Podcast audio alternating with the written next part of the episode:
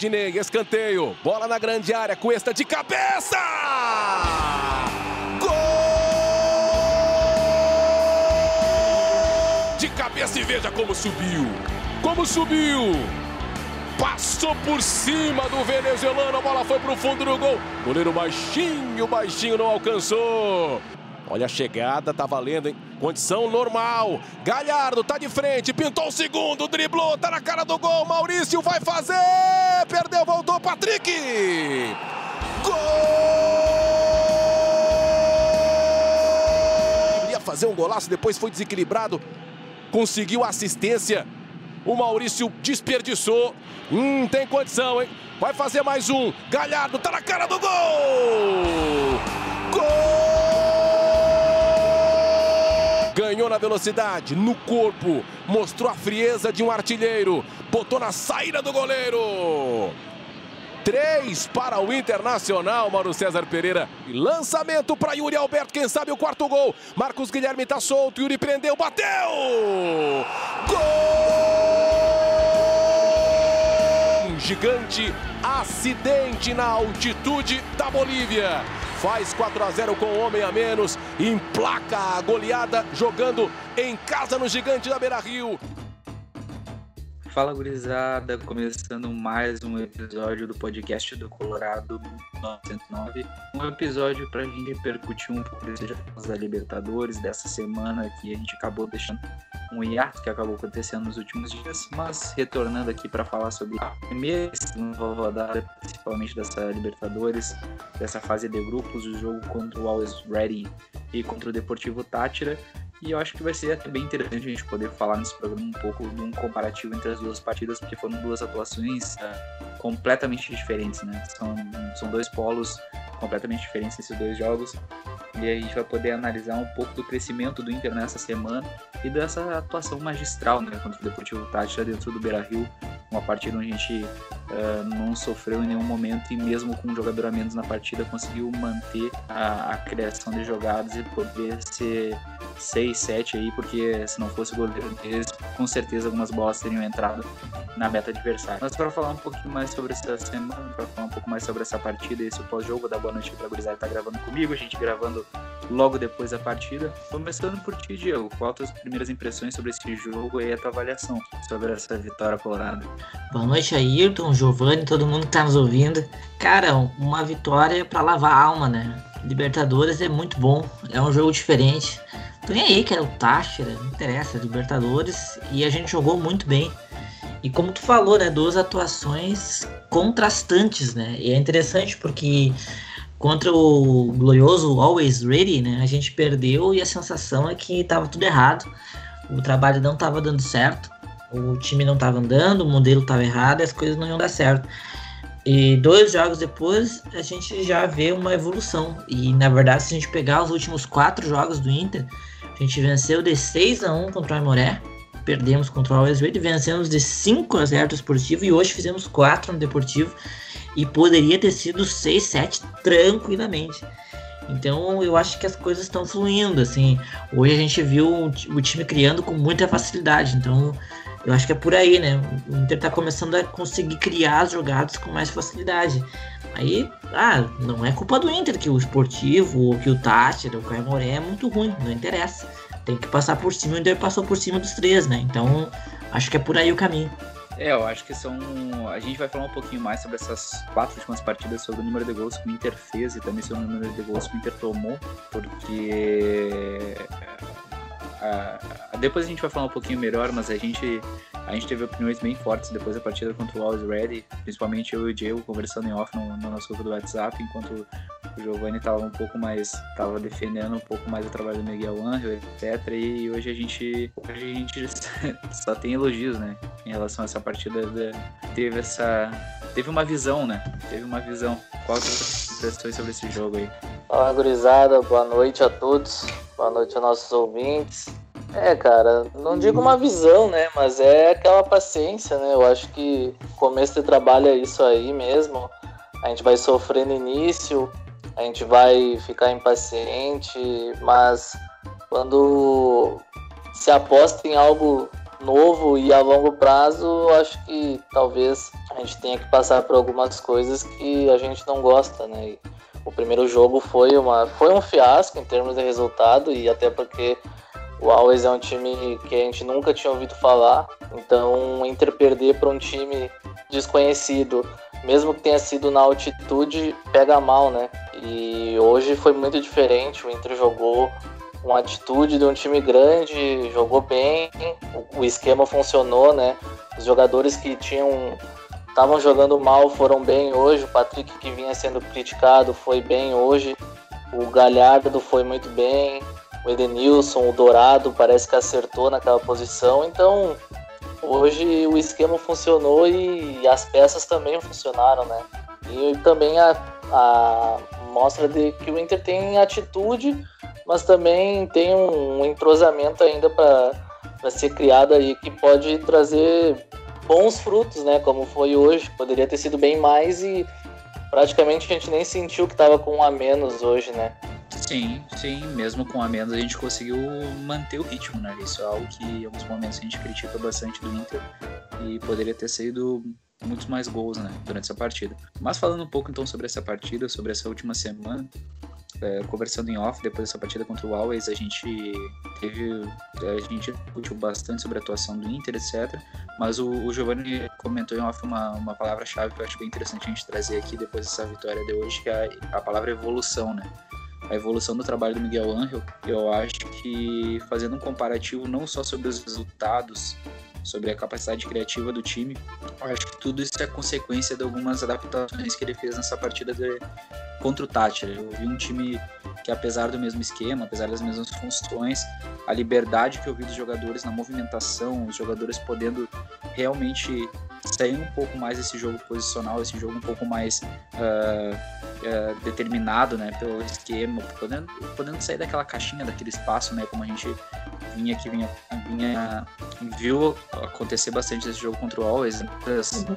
inúmeras trocas, né, foi uma partida com a liberdade dos jogadores conseguindo muito mais é, explorar mais os espaços que o próprio Tati já deixava em campo. Então, para mim, essa mudança que poderia até ser sutil, digamos assim, mas que fez toda a diferença no, no dinamismo da equipe, na fluidez do jogo do Inter no, na partida de hoje. É, eu acho que foi uma, uma mudança significativa, assim, principalmente no trio de meio-campistas, né? Que é por onde ocorre a saída de bola do Inter. Eu acho que contra o Wall era um trio que estava muito muito espaçado em campo, assim. Você tinha ali o Dourado na frente da área, o Edenilson um pouco mais na frente, o Maurício um pouco mais na frente e um bloco ali um pouco aberto que o Always conseguiu, né, povoar de forma efetiva e arriscar muitos chutes de fora da área. Uma coisa que eu e Ayrton até comentamos no, no, no primeiro tempo mesmo do jogo lá na Bolívia, que o Always não estava ganhando o jogo porque por falta de qualidade, porque eles tiveram vários chutes ali de frente pro gol, de é, fora da área. Engano, se eu não me engano, eram 25 minutos, 9 finalizações, viu? É, é muita coisa, assim, né? Então havia um espaço ali naquele setor do Inter. E o que eu senti hoje no Beira Rio contra o Táchira é o, principalmente o jogo do Maurício fluiu muito mais. E eu gostei muito de como esse jogo fluiu, porque o Maurício ele parece, assim, da forma como ele jogou hoje, ele jogou como um típico meia, né? Aquele cara que consegue se movimentar ali pela faixa do meio de campo, no meio de campo ofensivo, né? O campo do adversário, com muita liberdade. Então você via ele caindo pela direita, pela esquerda, pelo meio. O gol do Yuri é ele que lança. Ele participou bastante e eu acho que ele belo participou passe. bem.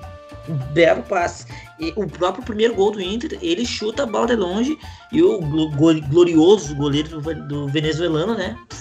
Spalma uma bola que parecia simples. Então, é. ele tentou, ele participou bastante. Eu acho que ele fez toda a diferença. E essa para mim foi uma novidade interessante. O Patrick também, os pontas, né? O, o Patrick, o próprio Miguel Angel falou na entrevista de sábado que ele viu o Patrick como ponta, porque como ponta ele joga com espaço né? E no meio ele não vai ter espaço. Então, eu acho que isso a gente viu hoje, né? Hoje o Patrick jogou com espaço e a gente sabe que com espaço ele, ele tem muito a acrescentar ali no ataque do Inter. É, essa aí, essa mudança do, do jogo do Patrick aí foi muito boa, cara. Hoje ele realmente mostrou que veio e vai ser ali a posição dele. Se ele continuar no clube, ele vai ser o ponta, não, não, não tem outro esquema, não tem outra posição que ele possa jogar nesse esquema e a gente viu que ele consegue se adaptar muito bem. Ele faz aquela função muito bem, ele consegue driblar, ele consegue infiltrar, ele faz o passe diagonal, ele cruza, ele chuta gol, hoje fez mais um. Então é um cara que se adaptou muito bem à, à ponta, né? E ele pode fazer as duas. Claro que o melhor lado para ele é o esquerdo, mas eu gostei dele hoje, junto com o Maurício fazendo aquele triângulo, né? Junto com o Maurício e o Moisés, ali, foram bem. Gostei, gostei do Inter. O segundo tempo, mesmo com a expulsão do Palácios, o Inter conseguiu se manter lá na frente. Saiu várias vezes de frente pro gol. A gente poderia ter aproveitado muito bem melhor. Acho que o Inter hoje podia ter feito muito mais que 4 a 0 No mínimo, umas três defesas que o goleiro deles fizeram. Sim. E, e ainda o Inter perdendo chance a Fuzel. Marcos Guilherme errou um chegou na cara do gol e É. bateu de cavadinha. É, esse aí não tem como. não né? Entendi não tem aquilo. aí. Não dá, não dá. Não Esse aí não dá pra entendi. O zagueiro do, do Tátira tirou uma bola que ia ser gol, né? Do Yuri vir em cima da linha. Então o Inter criou, cara. O Cuesta fez, ia fazer um gol igual, que o goleiro pegou bem ainda no meio do gol, mas acho que hoje o esquema, assim, mostrou a que veio, vamos dizer, né? O Inter conseguiu dar, dar mais sequência ali pros caras, eles se adaptaram. Eu gostei muito da partida que o Dourado fez de novo. Acho que é um cara que conseguiu se, a- se acertar né, naquela posição. De resto, eu acho que pra- o mais apagado talvez do Inter tenha sido o Palácios, mas eu não achei ele mal em campo. Eu acho que quando ele tocou na bola, quando ele conseguiu fazer as jogadas com o Rodinei e com o Edenilson, ele conseguiu aparecer bem, uma pena a expulsão, mas acho que é uma coisa que com o tempo também o cara vai se adaptando. Mas eu gostei dele, cara. E o Galhardo é extra classe, né, cara? Hoje mais uma partida que ele bota debaixo do braço e faz o que quer ali na frente, né? Eu acho que a gente tá muito bem servido, né? Hoje até os caras nos- no- na Comebol falando, o Inter ainda tem o Guerreiro pra voltar, tem o Bosquilha pra voltar e o Tyson, Tyson chegando, né, cara? Então é uma equipe que tem muita qualidade ainda pra mostrar, né, cara? Eu acho que a gente acertando esse esquema e para, ao que tudo indica, cada dia mais a gente vai estar pegando o jeito com essas com essas peças aí, o Inter pode surpreender, cara, pode surpreender. Eu acho que a gente pode ficar um pouco iludido, não não faz mal. O time jogou bem, cara. E tem uns. Tem, tem jogadores bons ali. Tem jogadores bons. É, cara, eu acho que, que esse ajuste no esquema, vocês falam, por exemplo, da partida do Patrick. Ó. Patrick fez uma grande partida hoje, talvez a melhor da temporada até o momento, muito é, pela mudança da, da, do, do- da liberdade que ele teve em campo mesmo. O, o Patrick teve campo para jogar, foi diferente dos outros jogos. Ele não ficou nem preso muito na ponta, por mais que ele tenha aquela individual do drible, né, que ele consegue realmente resolver sozinho com aquele drible de costas e levar na força, na explosão. Ele não ficou muito preso na ponta e também não ficou muito preso a uma participação de jogo muito com, com um toque de bola, que também não é muito forte do Patrick. Claro que É. ele consegue fazer algumas tabelas, mas não é um jogador que, que é de muito toque de bola. Ele teve campo para jogar, ele teve campo para progredir com a bola. E isso faz toda a diferença pro jogo do Patrick. Então, com uma partida interessante também do Maurício, acho que fez um bom jogo também. No primeiro, eu tinha comentado que, que, que ele não, não tinha visto nada mais nele, mas não achei ele mal. Achei que ele fez uma boa partida, até achei que ele jogou melhor no segundo tempo, tanto é que ele deu assistência pro gol do Yuri. E realmente, para mim, o jogador mais fraco da equipe. Não jogou mal, mas entre todos os outros que fizeram uma boa partida, para mim, realmente, o que menos se destacou foi o Palácios. Eu acho que é um jogador que ainda precisa se encontrar nesse time, precisa achar o espaço dele, a função dele. E é, é, tava comentando aqui antes com o Diego que acho que talvez seja um jogador que tenha apresentado características um pouco diferentes daquelas que a gente esperava quando ele chegou no Inter. Ele é um jogador que se tem que ser demonstrado talvez tenha sentido uma, uma percepção da imagem um pouco diferente do que ele tem apresentado em campo. Mas claro, ainda está se adaptando, precisa, de, precisa encontrar o espaço dele na equipe. Ainda mais considerando que a gente tem bastante opção, né? Por exemplo, eu sou um cara que no começo da partida eu falei que prefiro, preferi o Praxedes no lugar do Maurício.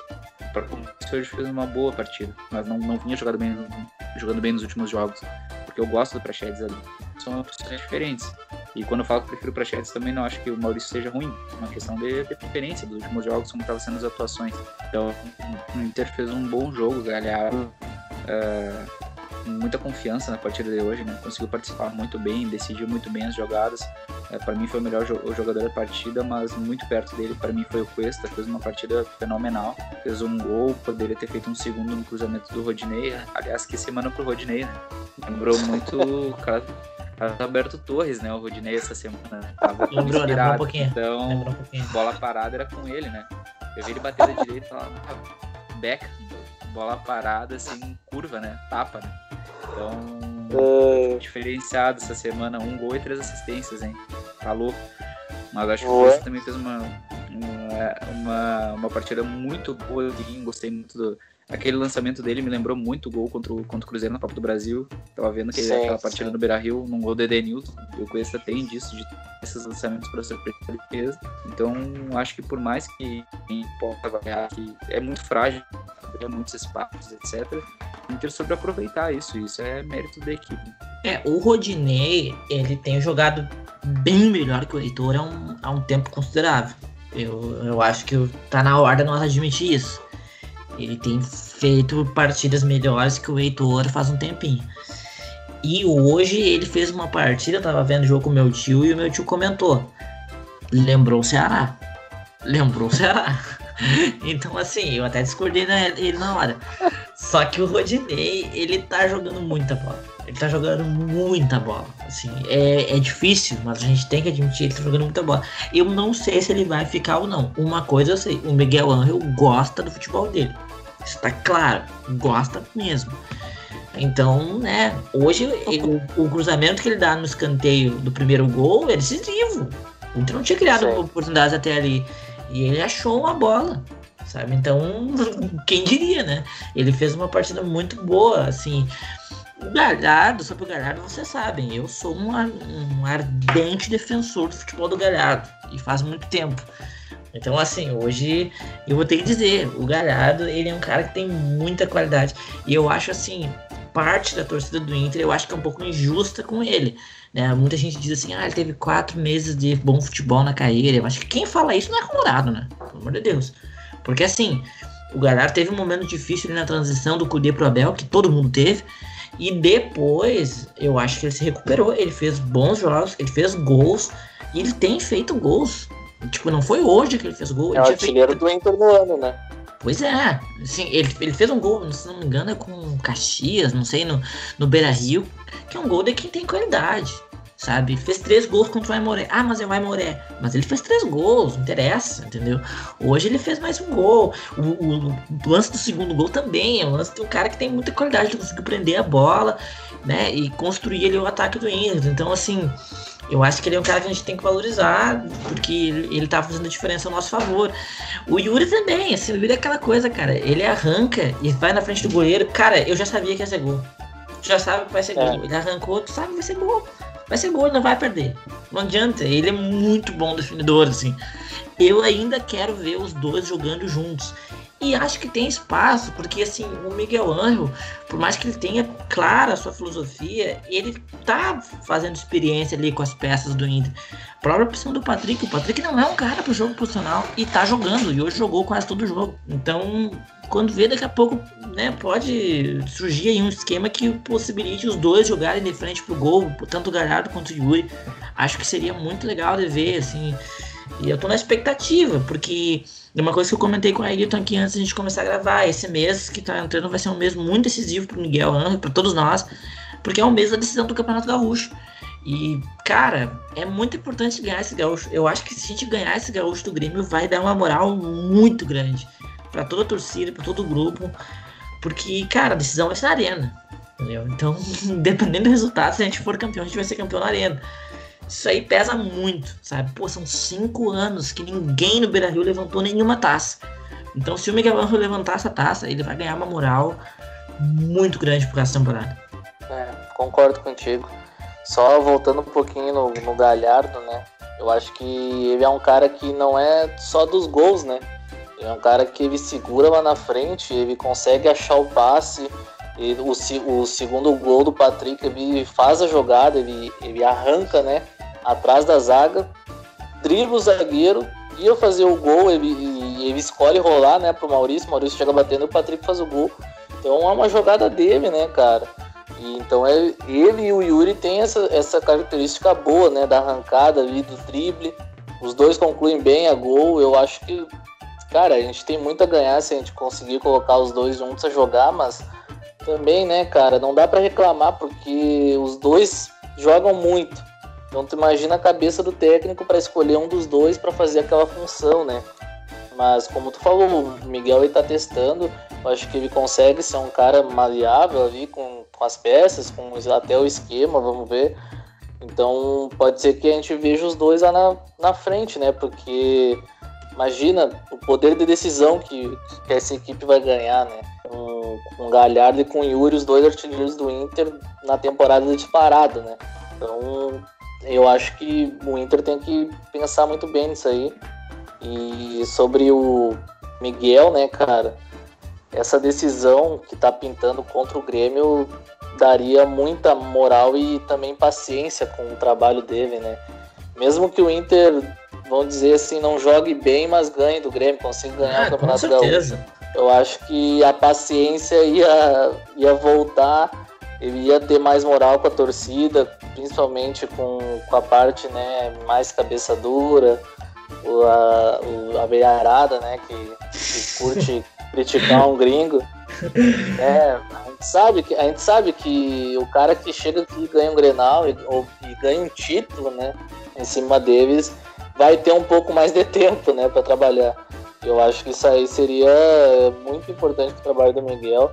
Eu acho que a Libertadores a gente vai classificar, não, eu não tenho dúvida. Eu acho que a gente teve um baque ali perdendo para o Always, mas o Inter consegue ser bem mais forte que os outros adversários. Eu acho que até independe muito, independe assim do campo. Eu acho que o que pesou bastante foi a altitude mais, mas vamos ver, né, cara. Eu espero que, que a gente continue na evolução, porque hoje foi bonito de assistir o Inter. Foi um, um resultado que eu até meio que dei um palpite, eu achei que ia ser um, uma, uma de três para cima, assim, mas quando a gente vê o Inter jogando assim bonito e pressionando mesmo vencendo de goleada, dá gosto de ver e espero que continue isso aí. É, cara, eu acho que também para dar minha opinião sobre o Galhardo, etc, eu acho que o Galhardo, a, a palavra que define o futebol inteligência, assim. Ele é um jogador que ele, que ele já tem mais experiência, ele sabe utilizar o que tem de melhor no futebol dele. Eu acho que isso fica bem claro no, no próprio gol que ele fez, que teve um lançamento nas costas da zaga ali no lançamento do Cuesta, ele consegue arrancar na frente, mas a partir do momento que ele viu que talvez ficar um pouco difícil bater numa dividida com o zagueiro e dar o break, né? ele faz o corte para dentro para conseguir bater com a perna esquerda. Então é um jogador que, que ele tem inteligência não só na função dele, mas sim participar em outros, outros momentos do jogo. Isso acho que vem da própria formação dele, da carreira dele. Né? Ele era um meio campo, ele era um jogador que jogava mais atrás, chegou a jogar até nas primeiras funções do meio campo ali, no, mais no início da carreira dele. Então ele é um cara que tem mais qualidade no passe, etc. E isso eu acho que é importante até para o Inter ter mais variedade nas características do jogo. Eu acho que aqui dá até para abrir uma polêmica, né, não, não é inédito, eu já vi outras pessoas, outros torcedores falando sobre isso, que daqui a pouco o Guerreiro pode sobrar nessa, nessa brincadeira, né? porque o Galhardo é um jogador que oferece mais inteligência, mais participação numa tabela, numa chegada atrás dos meios dos meio campos e dos meio campistas, enquanto o Yuri é um jogador de mais explosão, né? um jogador de velocidade, como ficou eu acho que os gols de cada um deles mostra bem isso hoje, né? Enquanto o Guerreiro é um jogador que precisa que a bola chegue nele. É um jogador menos participativo que os outros dois. E é um jogador que talvez perca espaço na equipe e é um jogador muito grande para ficar na reserva, né? Um time como o Inter. Então, não me surpreenderia se ele saísse daqui um pouco do elenco. Mas, uh, dentro disso também, eu acho que hoje dá pra gente destacar também a atuação novamente do Dourado, né? É um cara que, se a gente comentava antes, o próprio Miguel falou assim, que não tinha esse volante, eu acho que o Dourado está se adaptando muito bem à função. É um cara que está participando, flutuando muito bem pelo campo, está rodando muito bem a bola. E eu vejo que ele está adquirindo confiança para sair com essa bola ali de trás, né? Porque precisa ser um jogador que tem confiança para conseguir fazer essa saída de bola com qualidade. E é um cara que está demonstrando características que a gente via mais no início da carreira dele, né? Que se perdeu um pouco, talvez com o tempo. A gente chamava Sim. ele de Falcãozinho. Sim. É um jogador que está recuperando um pouco esse estilo de jogo dele, de mais participação no meio de passes mais interessantes, de, de rodar a bola com maior velocidade, que é uma posição chave, né? É uma função chave nesse time. Então hoje eu vi um Inter bem mais encaixado, mas uh, dentro dessas atuações individuais muito boas que eu acho que foram potencializadas por essa liberdade que os jogadores tiveram. Por exemplo, o Edenilson foi um jogador que apareceu menos, mas quando ele apareceu menos, mesmo aparecendo menos, ele conseguiu dar assistência para um gol do Galhardo, um gol do Galhardo, não, para o início da jogada do, do gol do, do Patrick, né, que foi a arrancada do Galhardo, que ele faz os dribles, larga para o Maurício, a bola estoura e sobra o Patrick depois uma enfiada de bola pro Patrick muito boa, que é aquele lance que dá na, na cara do goleiro, né? Defende com a é. cara. Então, o Edenilson, mesmo aparecendo pouco, ele é um jogador que, que aparece em momentos decisivos, momentos chaves, né? E às vezes até é interessante ver isso, né? Que um jogador tão importante pro Inter aparecer menos. Porque, por exemplo, na partida contra o Caxias, acho, no Beira Rio, o Inter só conseguiu o jogo a partir da entrada do Denilson, né? Sim. Que era um jogador que mudou completamente o panorama.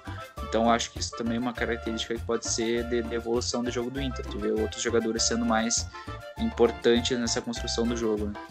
É, me parece assim que o, o, processo de criação de jogadas do Inter tá dependendo menos do Edenilson, cada vez menos do Edenilson.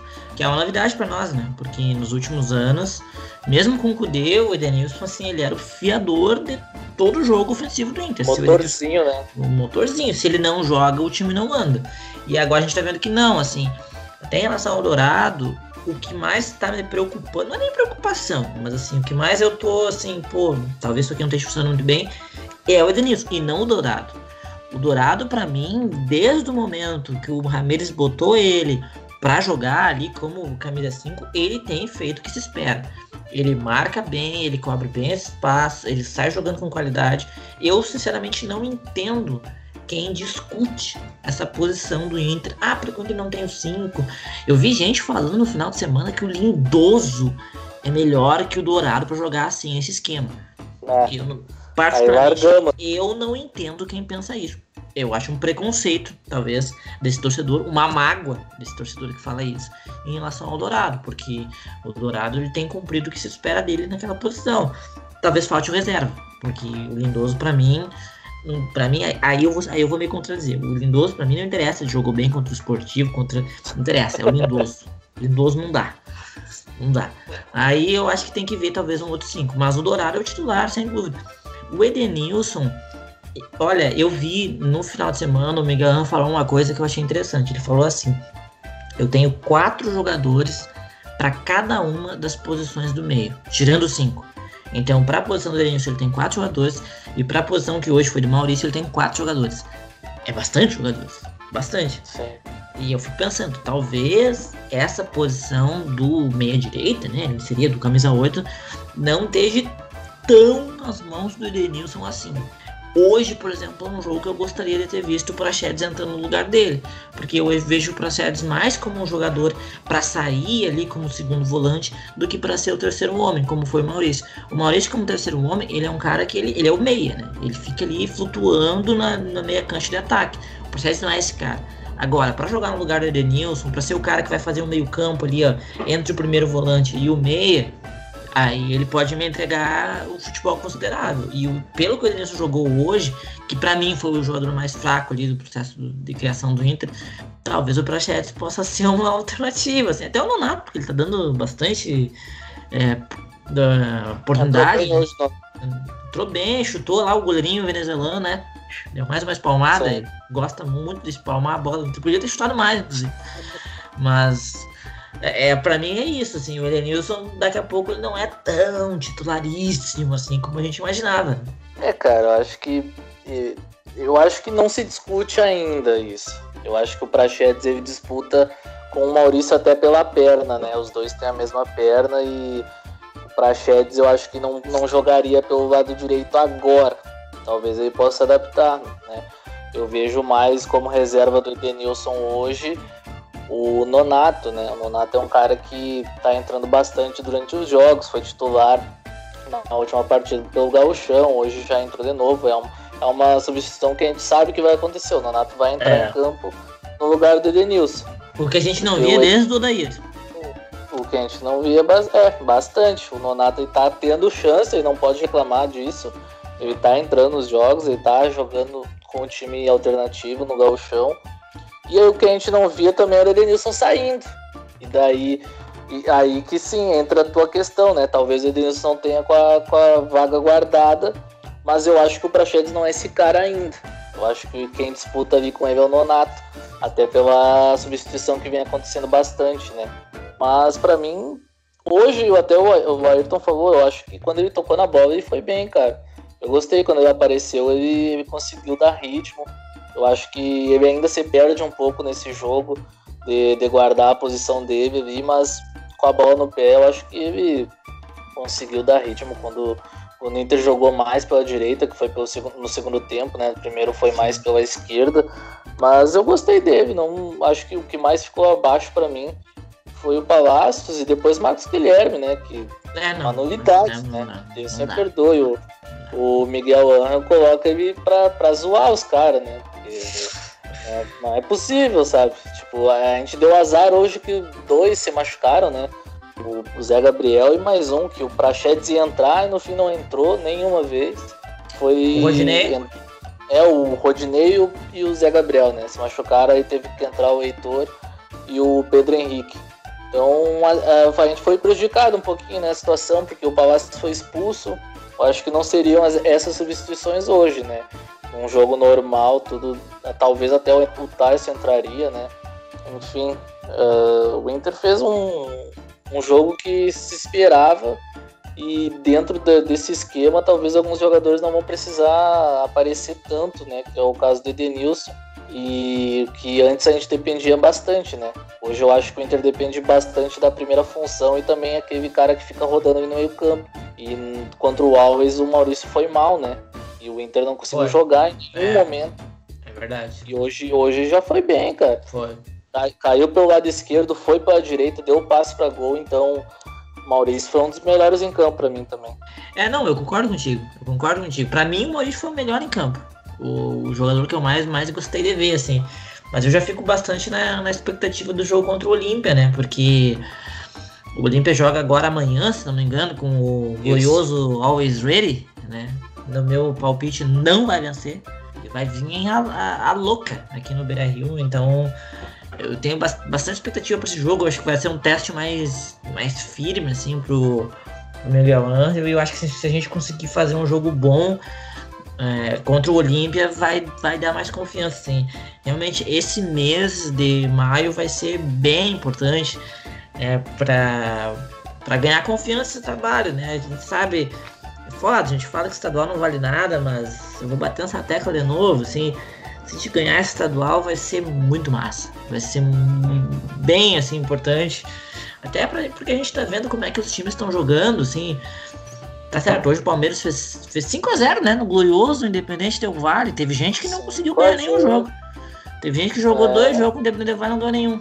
Levou cinco hoje do Palmeiras. Não Mas, posso. Assim... Não posso. Tem hoje do Grêmio. Mas é, assim, tipo, eu ia comentar assim que tirando o Flamengo, cara, sinceramente, nessa Libertadores, eu não tenho nenhuma. Bah, vai ser muito difícil sabe? É, cara, é, é, só, só, só, pra, só pra deixar minha, minha fala sobre a Denilson, eu acho que, que comentou, eu acho que a gente tem que levar também em consideração a, o Patrick pelo lado esquerdo, sabe? O, o Maurício que não teve mais mais opções para combinar jogadas pelo lado esquerdo, que é essa, essa sua participação no jogo do Patrick. Enquanto pelo lado direito, o Edenilson ainda não conseguiu achar esse companheiro que joga por aquele lado. Né? Talvez seja é. a função que a gente ainda não, não tá tendo uma participação tão efetiva no campo. A gente sabe que o Patrick carrega muito do jogo do Inter quando joga pelo lado esquerdo, então acho que quem joga por ali consegue talvez ter, ter, ter um companheiro, né? Realmente para desenvolver o seu próprio jogo e aparecer mais na partida. Tanto é que a gente falou que o Palácios foi o jogador que menos apareceu no jogo, então acho que isso prejudica um pouco da participação do, do Edenilson, né?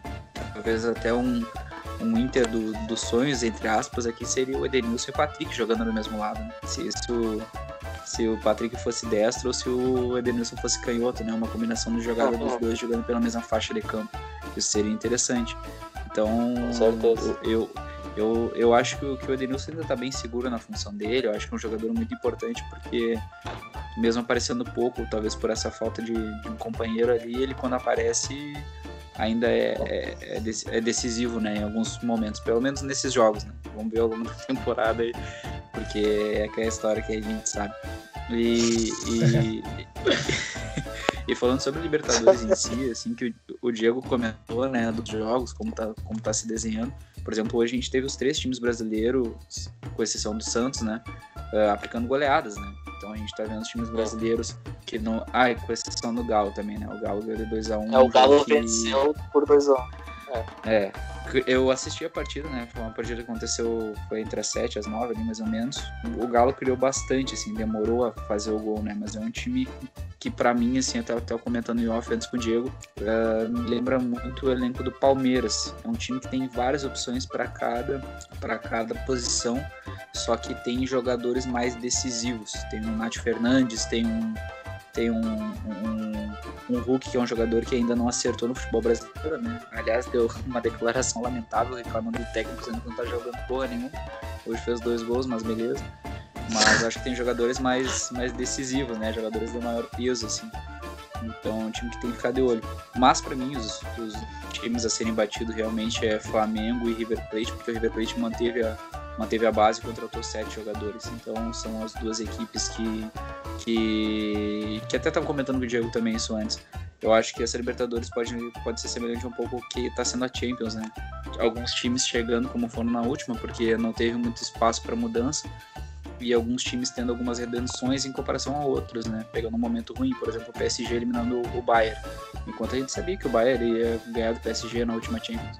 Então eu acho que o River, por exemplo, que é um time que só não, só não passou pelo Palmeiras na última Libertadores, porque realmente teve um jogo muito ruim em casa e depois não passou assim por azar no Allianz, porque foi uma pressão absurda.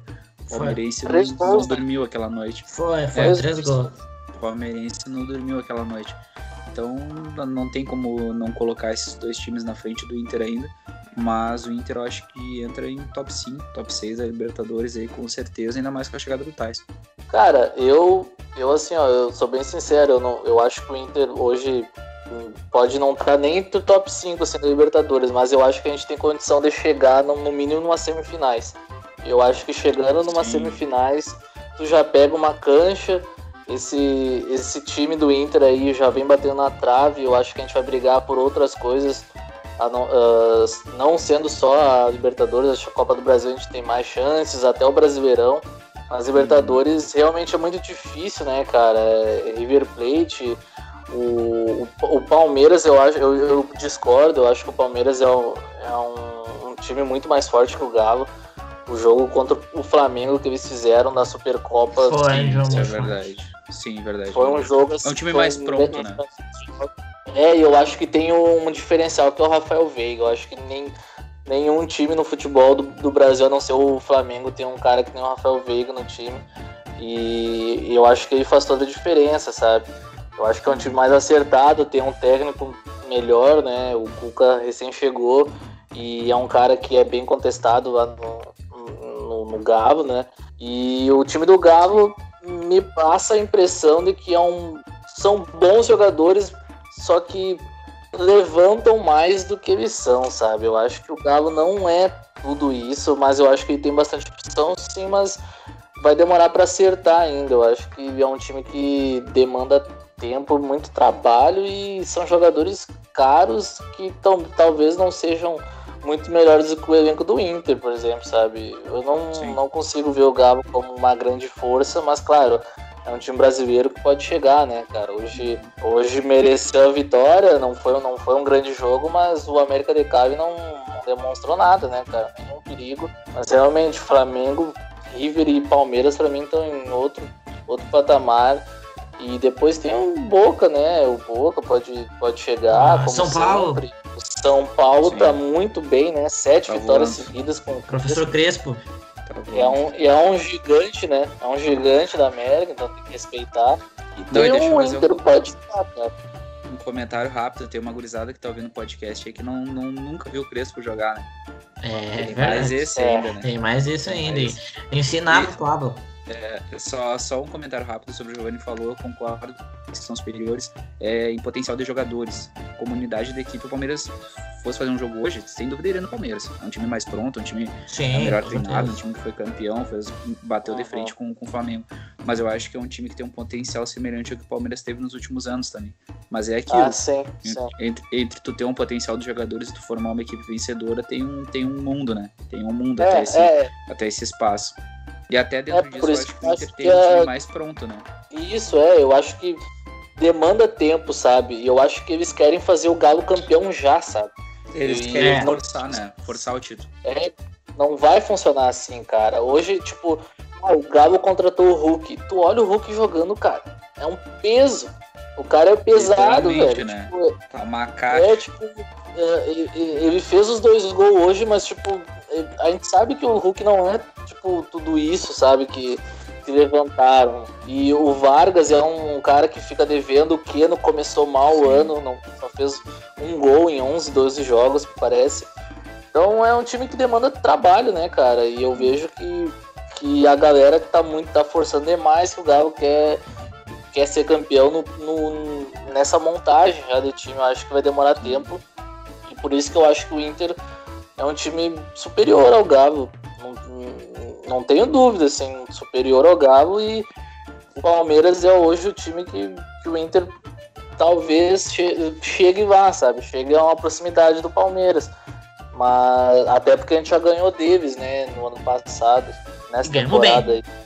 Ganhamos- e ganhamos bem, então. E, e a gente É, empatou com eles com o time trabalho- reserva, né? Sim, e, mas é, é- é isso que o, o Inter já vem trabalhando há muito tempo, né? Um elenco que, mesmo não ter ganhado nada, a gente sabe disso, é um time que chegou longe, né, cara? A gente É, tem que bater isso aí, né? É um time que bateu na trave. É, eu acho que esse é um ponto em relação ao Galo, assim, porque o Galo tá fazendo uma coisa que é uma fórmula que muita gente já tentou, que é ser campeão no grito, né? Eles querem ganhar no grito. Uhum. Montaram um monte de jogador lá e vai, sai campeão aí. E tipo, eu acho que tem um tempo pra te adaptar a um esquema, mas mais do que isso, tem um tempo pro teus, teus jogadores se acostumarem a serem competitivos. O Inter tá acostumado a ser competitivo. O Inter é competitivo desde que voltou da Série B. 2018 o Inter foi competitivo, 2019 o Inter foi, 2020 foi, e agora nós esperamos que sejamos de novo. O Galo, me desculpe, mas o Galo não tem sido um, um time competitivo nos últimos anos. Não tem. O que o Galo disputou de título nos últimos anos? Nada. Nada. Nada. Nem o Brasileirão do ano passado eles chegaram. Então eu, eu concordo com vocês nisso aí. Agora, ainda sobre a Libertadores, eu acho assim, eu concordo, o Palmeiras é um, é um time de respeito. Embora muita gente cague aí pro Palmeiras por causa de alguns percalços que eles tiveram, os caras Alô, argentinos. é, os argentinos aí, falam muito os argentinos também, falam muito. Cara, o Pa- o Palmeiras fez 5 no Del Valle. 5. É um Cinco resultado. é zero, Cara, pô. imagina se o Inter tivesse feito 5 no Del Valle, nós ia estar Teve louco. um time- E agora? O time do Porto Alegre não ganhou dos caras, Teve, né? teve, teve, teve um time aí que, que se diz muito, né? Bam, bam, bam, e não, não jogou dois jogos não ganhou nenhum.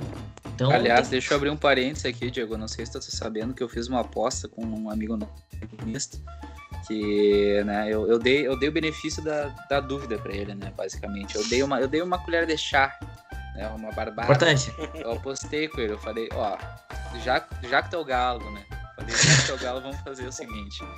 Falei, se o Grêmio ganhar qualquer um dos três grandes títulos da temporada, né, Libertadores, Copa do Brasil ou Brasileirão, te pago dois fardos de cerveja. Se o Grêmio ganhar, não, ganhar nenhum, um fardo de cerveja. Hoje já mandei mensagem, ó, não esquece que um título já foi. Daí o, daí o meu galinho, ele teve a, a, a- a cara de pau de me, de me perguntar, tá, mas a Sul-Americana não vale? Eu falei, é, o vale tu já viu, né? É, não, é, eles fazem dessa, eles querem nos empurrar. Bom só o Del. Não, mas, mas é, cara, assim, ó, o, o que eu tava falando em relação ao Libertadores, eu acho assim, tipo, eu concordo com vocês, tá? O Palmeiras é mais time, o Galo tem seus jogadores, o Boca tem chegado, só que assim, é mata-mata. E Se é eu pego. né? Pois é, se eu pego o Palmeiras hoje, eu, Inter, eu pego o Palmeiras hoje na minha frente do mata-mata, eu não tenho medo, assim, eu, eu assim, não. cara, dá pra passar. Dá o único, o único time, mesmo o River Plate, o se o Inter pega o River Plate hoje numa Libertadores, eu fico assim, ó, jogar, jogar, 50-50. Agora, e eles são mais time, mas eu, eu tenho confiança que eu acho que o Inter pode passar.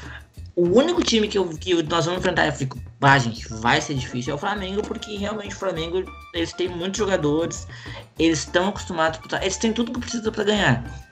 Então, realmente, o Flamengo é um time que eu acho difícil. Vamos ver se vai ser assim todo ano, né? O professor Rogério Senna tá aí, não passa confiança no trabalho dele, então é a nossa esperança.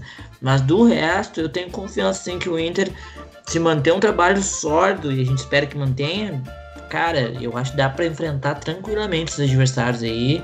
Tranquilamente não, mas dá para enfrentar. É, dá para enfrentar sim, cara. Eu, eu tenho, tô bem confiante assim que a gente comece a chegar pelo menos até uma semifinal, né, cara? Porque é que nem tu falou, cara, dependendo da chave também, daqui a pouco a gente tá numa final, né, cara? Dependendo da chave, vai abrindo os caminhos, o Inter vai pegando. Tem, tem gente que ganha o campeonato só no chaveamento. Exatamente, exatamente. Daqui a pouco a gente pega me, só um, pode me dar um, um time de camisa. Me diz né? um ano. Me diz um ano. Teve, teve gente ganhou com o Lanús aí. Barcelona. Aconteceu já. Aconteceu. Ah, Como diz o outro, é raro, mas acontece. Ah, os caras têm sorte, né, cara? Agora pegaram uma chave barbada, né? Na, na Sul-Americana de novo, né? Não, pegaram, pegaram a chave da, da Libertadores, né? Respeitam. Respeitam. Vai ter revanche, né? Que estão falando. Vista sul-americana também. É, cara, eu, eu acho que assim, quando, quando eu comentei antes o, do Inter ser top 5, top 6, eu acho que, que, por exemplo, o top 4, digamos assim, que seriam os semifinalistas da competição, eles não refletem literalmente que é o top 4 da competição. Por exemplo, Sim. o Flamengo ano passado caiu mais cedo, mas o Flamengo era mais time que o Santos, apesar do Santos ter feito uma grande campanha. Então, é, ou é mais, ou mais time que o Boca, claramente mais time que o Boca. Então... E o então, Santos claramente vai passar essa para a segunda fase agora, né? Sim, sim. Não sim. passa, né? Não passa. Sim. Aliás, eu vi um torcedor do Santos, um torcedor do Santos reclamando do Cuca, que o Cuca fez merda na final contra o Palmeiras, mas eu te pergunto, cara, o Santos ter chegado naquela final ali já foi, um, já foi uma surpresa, sabe? Então, foi demais. Sei, foi sei lá, enfim, não sou santista, não posso. Tem, talvez tenham coisas que a gente não saiba dizer, assim como tem coisas que outros torcedores falam do Inter que estão considerando para a competição, ainda mais considerando a temporada. Né? Eu acho que é importante a gente ressaltar isso. É uma temporada que não teve grandes mudanças. É uma temporada que o Inter talvez seja o time que mais reforçou pela, chegar, pela volta dos principais jogadores aí, como o Saravio e o, o Bosquilha e o Guerreiro, e a chegada do Tyson. É. Para pensar, o Inter teve quatro grandes, grandes reforços em relação a como terminou o último ano. Então, a última temporada, né, no caso. Então, é, é, é, engraçado, né? Porque se a gente tivesse gravado o programa na semana passada, depois da partida contra o Always, a gente teria um discurso bem diferente do que a gente tem hoje. E eu falo Sim. isso por mim mesmo. Sim. Então, mas isso passa pela mudança da postura da equipe, não da postura necessariamente, mas da, da forma como do o jogo, jogo foi diferente. O jogo, o, o jogo mudou. O jogo mudou. O jogo não foi encaixotado como foi na última partida, não foi definido naquele jogo posicional que a gente já falou que às vezes até não que é mais difícil de se encaixar até num time brasileiro como um todo. É. Né?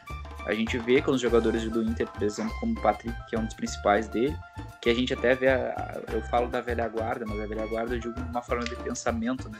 Que todos uhum. eles batiam na tecla, cara, o, esse treinador acabou com o Patrick, sabe? Acabou uhum. com o Patrick, deixou, Quem que vai falar do Patrick? Acabou com o Patrick. Pois é, é, mas eu acho que passa muito da adaptação do esquema, que o, adaptação no sentido de dar mais liberdade mesmo, como eu falei. Eu acho que os jogadores tiveram mais liberdade e isso conseguissem, conseguissem ser mais efetivos. E eu acho que não mudou a característica de jogo daquela progressão do passe lá de trás. Só que o time não ficou só tocando. Não ficou preso nisso aí, né? Teve. Não Exato. E o Inter, apesar de ter amplitude, apesar de ter aberto o campo para achar espaço, uh, não ficou aberto de uma forma estática. Né? Por exemplo, os pontas muito na, nas pontas, os meias muito fechado no meio. Teve rodaram, teve liberdade de, trans, de transicionar pelo campo. o próprio lançamento do, do Cuesta no gol do Galhardo. Sim. É, um, Sim. Uma bola longa. Sim, então eu acho que é, isso eu falava já nos outros programas que essa adaptação cobrava bastante porque, porque era algo que daria mais característica do que, do que vinha dando certo no Inter, né? Porque nos outros jogos a gente vê que, por exemplo, assim, eu até comentei isso no, no grupo de vocês em off, com vocês em off, que esse esquema muito fechado, posicional, estava talvez matando as forças de alguns jogadores que a gente vinha acontecendo. Por exemplo, o Moisés, a gente sabe que é um jogador que não tem muita habilidade para troca de passe, mas ele tem uma força de uma chegada de velocidade e de força na linha de fundo. Uma combinação de jogada com o Patrick. Então, é, eu acho que, que o jogo de hoje mostrou um pouco mais isso e já está um, um alento muito maior, né? E a única faltou para mim na partida de hoje foi a estreia do Tyson, né? A gente nem falou muito aqui, mas chegou o homem e, cara, assim, é, bateu uma emoção forte, assim, ver ele vestindo a camisa do Inter de novo, sabe? Ainda mais com a 10, sabe? Foi, é. foi foda, assim. E, e eu vou dar para vocês a morta.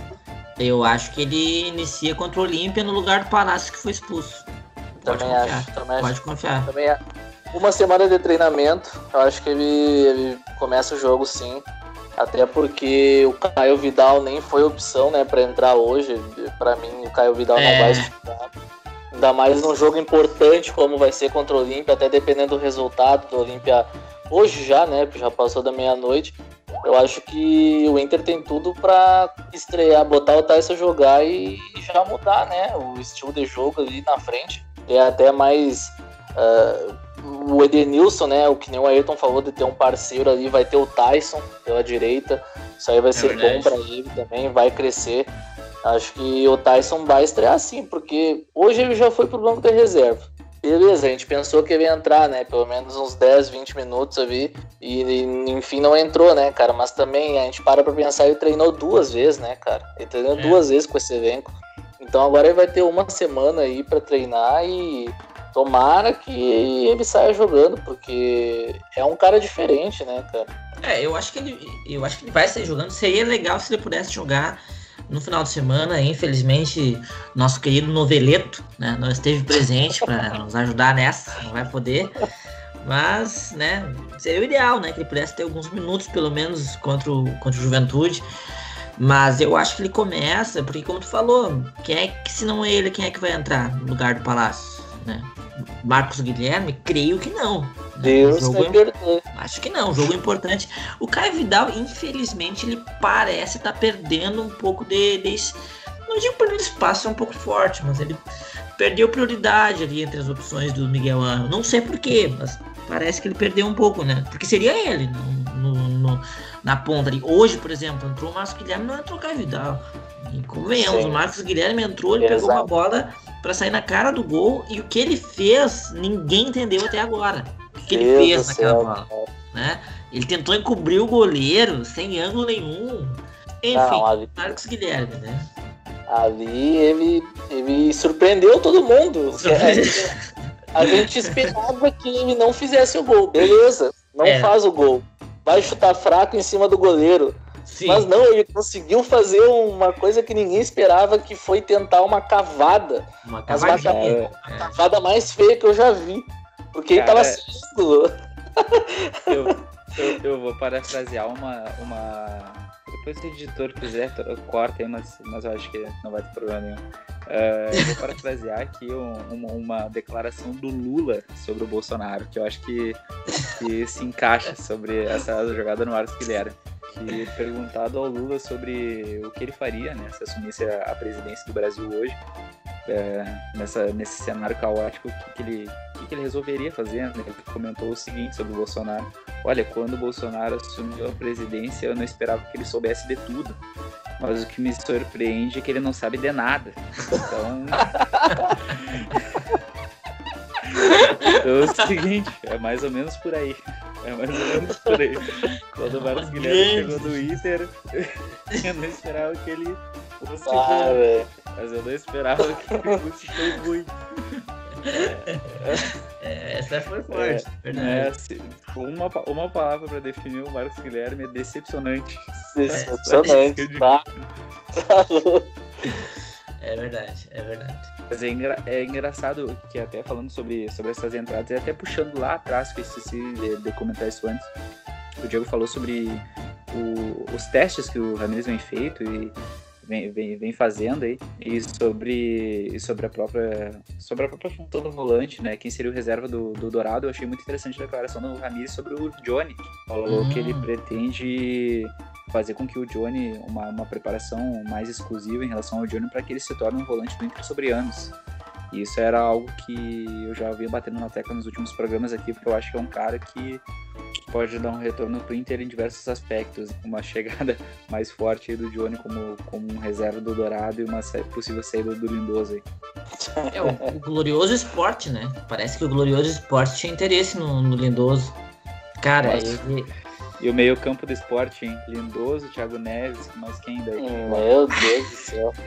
Muita qualidade, né? Richelli, se não, se, se não caiu nos últimos anos, esse ano vai. esse, é um time, esse é uma torcida que tem que agradecer eternamente pro Inter. Né? Tu, conhece, tu conhece a história do elefante em cima da árvore?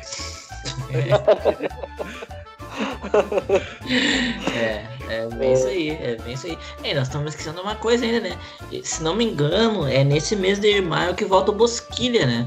Vai isso. ser mais uma opção ali. Por isso que eu falei que o Edenilson não é titularíssimo.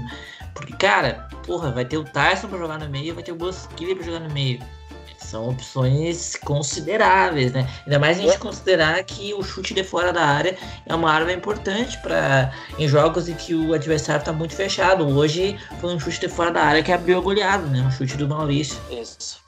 É, eles estavam bem fechadinhos, né? O Inter não não estava conseguindo ainda uh, fazer as jogadas por dentro e estava bem fechado mesmo. E o Maurício foi achou aquele chute, né? E o goleirão meio inseguro, né? Conseguiu um é. escanteio para nós. Aí abriu, abriu, abriu a porteira, né? Mas realmente num, o chute de fora da área é uma coisa que o Inter sempre necessita, porque falta jogador com essa capacidade no, no elenco. E eu vejo hoje o Maurício, o Bosquilha e também o agora o Tyson e o Prachetes também está sendo bastante testado para isso, né? O, o, o Ramires chegou e o Prachetes começou a bater muito mais a gol é. do que bateu antes. Tá batendo mal, mas tá batendo. Ah, tá batendo. Uma hora certa. É. Uma hora vem. E a gente também tá esquecendo o Saravia, né? Que já foi relacionado hoje. Claro, não entrou em campo, mas é um cara aí que tá voltando e é um, melhor, um dos melhores laterais do Brasil, né? Disparado. Com certeza. Então, Com certeza. Mais um acréscimo, né, pra esse elenco. Que, pá, velho. Esse ano tem que dar pra nós, cara. Não, não tem como aguentar mais um ano na seca, assim, porque esse time querendo ou não, vem batendo na trave com esses acréscimos e agora também um, um esquema em evolução, tem tudo para chegar longe, né, cara? É, uma coisa também que eu queria mencionar, claro, a gente quer a Libertadores, eu acho que todos nós vamos fechar aqui que esse ano é Libertadores. Todo mundo quer o Campeonato Brasileiro, a gente já cansou de falar disso. Mas depois do que aconteceu né, na última edição, sei lá, então, não dá, assim, eu não consigo ver o Inter jogando Brasileirão assim de novo é difícil, é difícil. eu quero pensar. Ruim, né? É um sentimento estranho, assim. Cara, eu, eu não vou depositar expectativa no Brasileirão de, de novo. É. Pelo menos não esse ano. Não esse ano. Esse ano eu quero Libertadores. Mas vai lá, a gente já falou que a Libertadores vai ser muito difícil. Agora, tem duas competições que são bem, assim, plausíveis, né? Primeiro é o Galchão, que vai ser agora. E segundo é a Copa do Brasil, né? Saiu o sorteio aí nessa semana, nós é, pegamos é, o Vitória, né? Um adversário. É. Decisão no Beira Rio.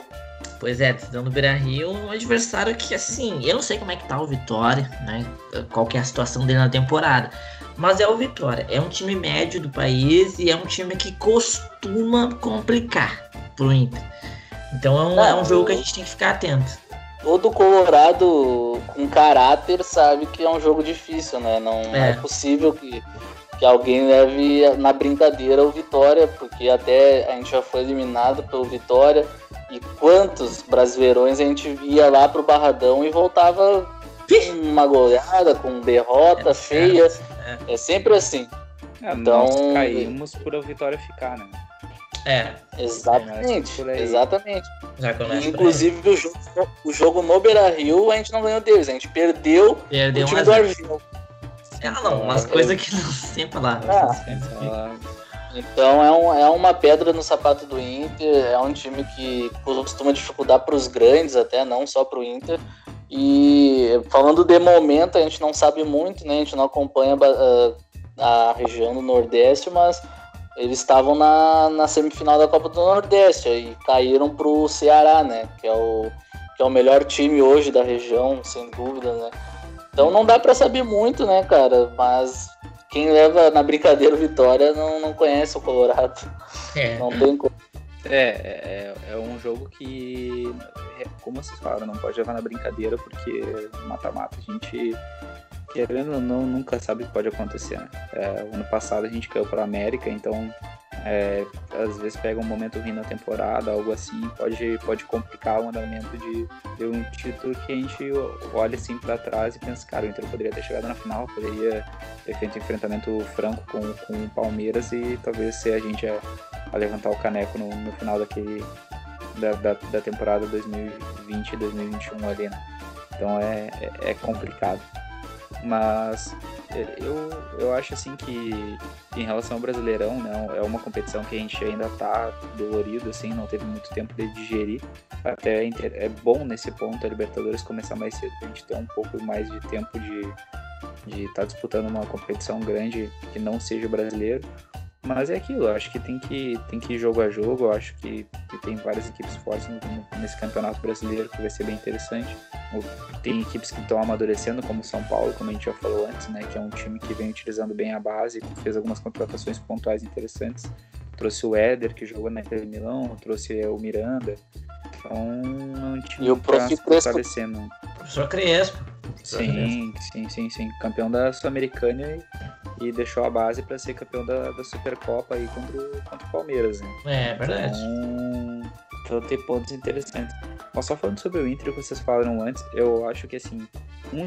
Eu, eu não me surpreenderia, eu acho difícil que aconteça, mas eu não me surpreenderia de ver o Tyson jogando na posição do Palácio, jogar pela direita. Por que eu digo isso? Porque a gente tá vendo uma estruturação forte pelo lado esquerdo do Inter. Na partida de hoje a gente viu isso no Maurício e Patrick. E eu gostaria muito de ver o Edenilson combinando jogado pelo, Tyson pela direita. A gente teria dois lados muito fortes. O Tyson é um jogador que é mais versátil nesse sentido, porque ele jogou como 10 e também jogava como um jogador mais aberto, né? Antes de sair pelo. quando jogava pelo Inter. Uh, seria um, um, Ele perderia talvez aquele espaço de puxar da esquerda para o meio para bater, né? É um jogador que bate muito bem de fora da área. Mas é um jogador muito inteligente, um jogador muito participativo. Poderia até trocar de função com o Edenilson daqui a pouco, ele cair pelo meio, o Edenilson abrir mais pela ponta. Uh, e eu gostaria de ver isso. Eu acho que o Inter teria, assim, ó, os dois lados muito fortes, muito fortes. Imagina, um lado tu tem Saravia, Edenilson e Tyson. E outro lado tem o Moisés, que é, que é o Moisés, mas ele é forte na subida e na velocidade, né? ele consegue chegar na linha de fundo com uma certa qualidade e ainda testando outras opções, né? O Maurício, o Bosquilha, Prachedes e o, o Tyson talvez teria que jogar ou na função do, do, do Patrick pela esquerda ou na função do, do Maurício, né? Então, Sim. acho que vale, vale o teste desse encaixe, porque acho que potencializaria muito o Inter como um todo. É, eu acho que o primeiro é, teste vai ser, vai ser na, na Libertadores contra o Olímpia já. Eu comentei, né, que o Tyson é um cara que vai, vai dar o acréscimo ali pelo lado direito junto com o Edenilson. Eu acho que esse vai ser o grande teste já. Não sei se ele vai fazer essa função durante mais jogos, mas na próxima, na próxima semana contra o Olímpio eu acredito que vai ser ele no lugar do Palácio. É, tem que ver uma coisa, né? Eu, o Miguel Angel ele tem montado um time para cada jogo, dependendo do adversário. Tem sido essa a filosofia dele. Cada adversário ele analisa como o adversário vai jogar e ele monta um time do Inter de acordo com como ele enxerga o jogo. O que, pelo que eu entendi, assim, eu não sei, pelo que eu vejo, o time de hoje é o time dele. O time de hoje é o time titular, né? Esse time que jogou hoje, com Patrick, com Palácios, com Galhardo, Maurício, Denilson, Dourado, né, Rodinei, Moisés, Zé Gabriel, Cuesta, Lomba, esse é o time titular do Inter. Se hoje você me perguntasse qual é o time titular do Inter, o time é esse. E aí depois você vê os ajustes, né? Não, sinceramente, eu não sei se na cabeça do Miguel é esse o time. Talvez daqui a pouco, contra o Juventude, ele vem com o Caio Vidal. Não sei, daqui a pouco o Caio Vidal joga com o Juventude. Ou para Praxedes, Nonato, não sei, vamos ver, né? Mas eu, eu imagino que esse é o time do Inter para ele, por enquanto. Né? Também acho. Acho que esse é o grande time dele, cara. Deu para ver que até na volta do intervalo o time voltou a mesma coisa, né? Voltou com os mesmos jogadores, sendo que a gente tinha os três do ataque com cartão amarelo. E podia muito bem é. tirar tirar qualquer um dos três, até mesmo dois dos três, ele voltou com a mesma escalação. Acho que é um time que encaixou bem. A gente viu esse encaixe hoje. E na minha cabeça, eu só tipo não não curto a ideia do Rodinei ainda, mesmo que ele venha jogando bem.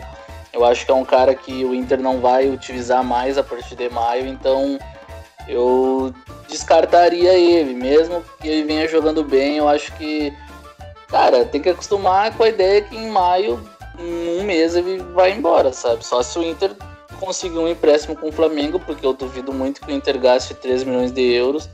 Um Rodinei, né? Não tem como.